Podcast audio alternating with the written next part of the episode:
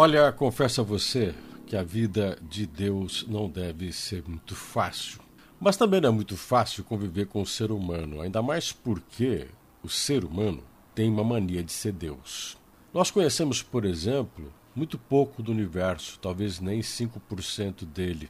Nós sabemos desde Copérnico de que a Terra não está no centro do universo, nem o Sol gira à nossa volta.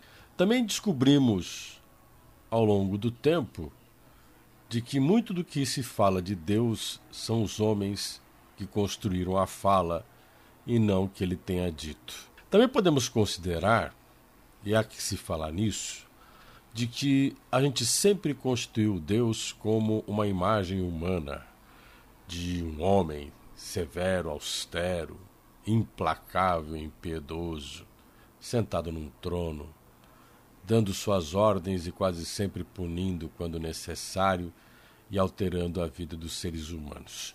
E aí tem o Deus de Spinoza, um holandês do século XVII, que considerava que Deus talvez seja o universo que criou e suas leis. Que Deus, onipotente onipresente, nada mais é do que todas as coisas que regem a vida. Logo, Deus não é um senhor governante de tudo e de todos, é apenas a lógica de um universo que nos governa.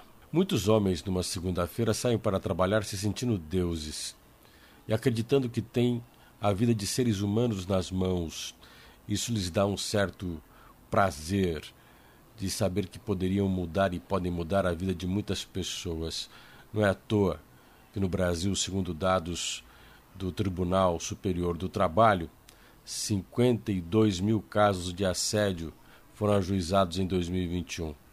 No levantamento da Vagas Profissões, mostra que 52% dos profissionais já sofreram agressão, violência, assédio moral no trabalho, 51,9% mulheres.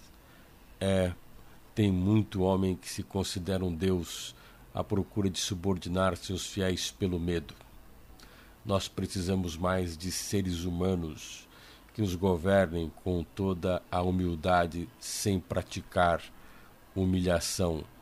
E nós esperamos que Deus seja isso também.